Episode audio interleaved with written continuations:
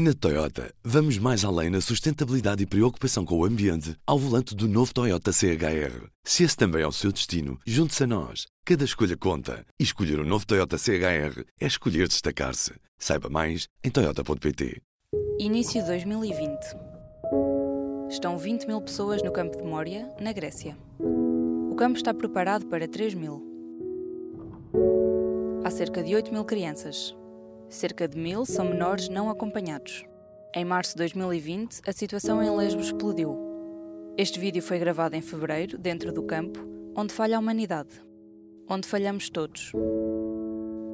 Estas são as frases que se podem ler num vídeo que Raul Manarte fez depois de ter estado no campo de refugiados de Moria, na Grécia. Raul é artista e psicólogo e faz parte da Humans Before Borders, uma organização humanitária portuguesa. Já foi em missões para a Índia, Moçambique e Guiné-Bissau, com os Médicos Sem Fronteiras, prestar apoio enquanto psicólogo.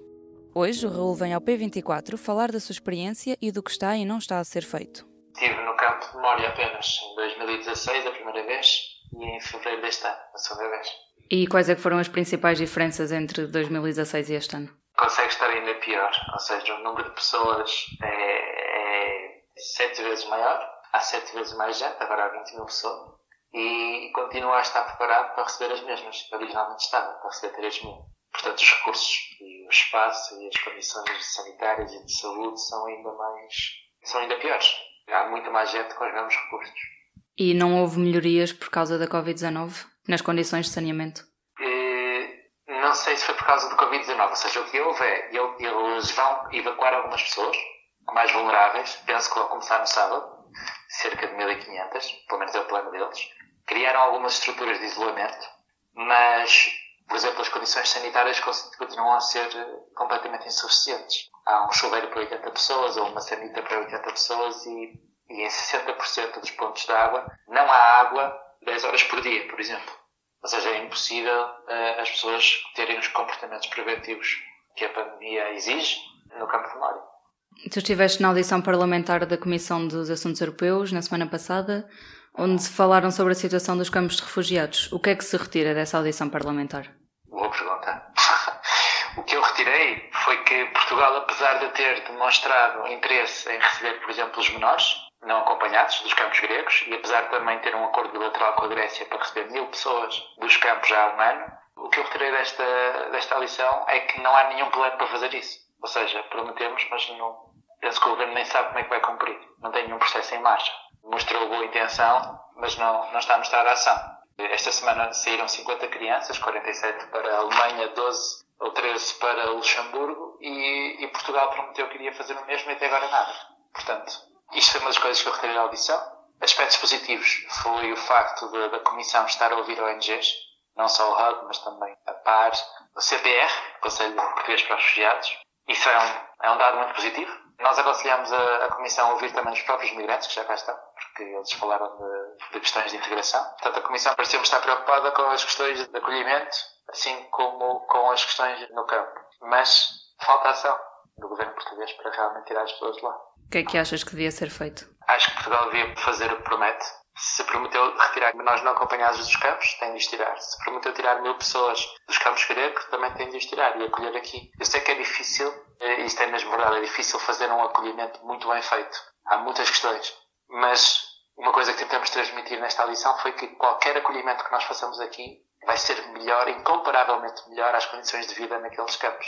Aqui é preciso formar as pessoas, é preciso que os serviços comuniquem entre si de uma forma que não estão habituados a, a comunicar, que haja muita ajuda interministerial, etc. Mas quando eu estou cinco dias no campo de memória e atendo seis menores esfaqueados, acho que não, não precisa mais nada para, para comparar as duas realidades. A MSF e, e a Cruz Internacional um quinto das crianças que atendiam uh, no campo de memória o ano passado tinham ideação suicida ou comportamentos autolusivos, que são cortes.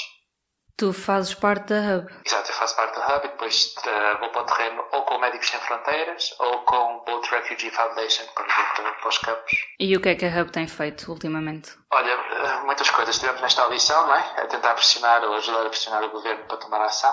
Uhum. Criamos uma campanha de angariação de fundos para, para as ONGs que estão no terreno, nos campos gregos, uma campanha que nós achávamos que ia demorar um mês a conseguir 5 mil euros e em 10 ou 12 dias já conseguimos 50 mil euros, com mais de mil donativos de pessoas que estão em layoff, portugueses que estão em layoff e que mandam mensagens a dizer que é o mínimo que podem fazer é fazer este pequeno contributo, ou seja, pessoas que fazem um contributo de, um, de, um, de uma quantia pequenina, mas de um valor imenso. O que é que temos feito mais? Iniciamos uma campanha de, também de awareness, sensibilização, em que as pessoas podem pôr eh, sinais nas varandas ou janelas a dizer que não se esquecem de, de quem está mais vulnerável nesta questão da pandemia, relativamente especificamente os migrantes e refugiados.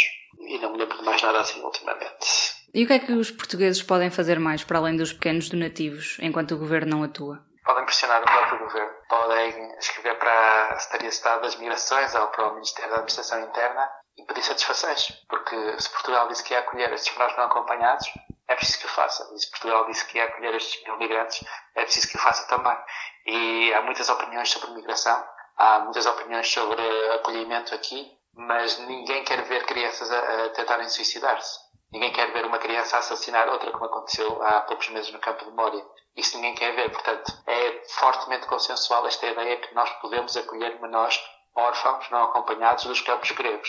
E se o governo já mostrou esta vontade, os cidadãos vão ter de pressionar para eles, para eles levarem a cabo.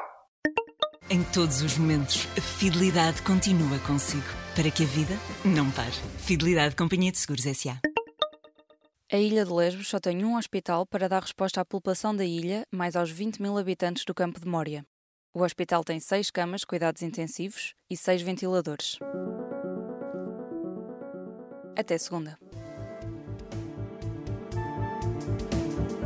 O público fica no ouvido. Na Toyota, vamos mais além na sustentabilidade e preocupação com o ambiente ao volante do novo Toyota CHR. Se esse também é o seu destino, junte-se a nós. Cada escolha conta. E escolher o um novo Toyota CHR é escolher destacar-se. Saiba mais em Toyota.pt.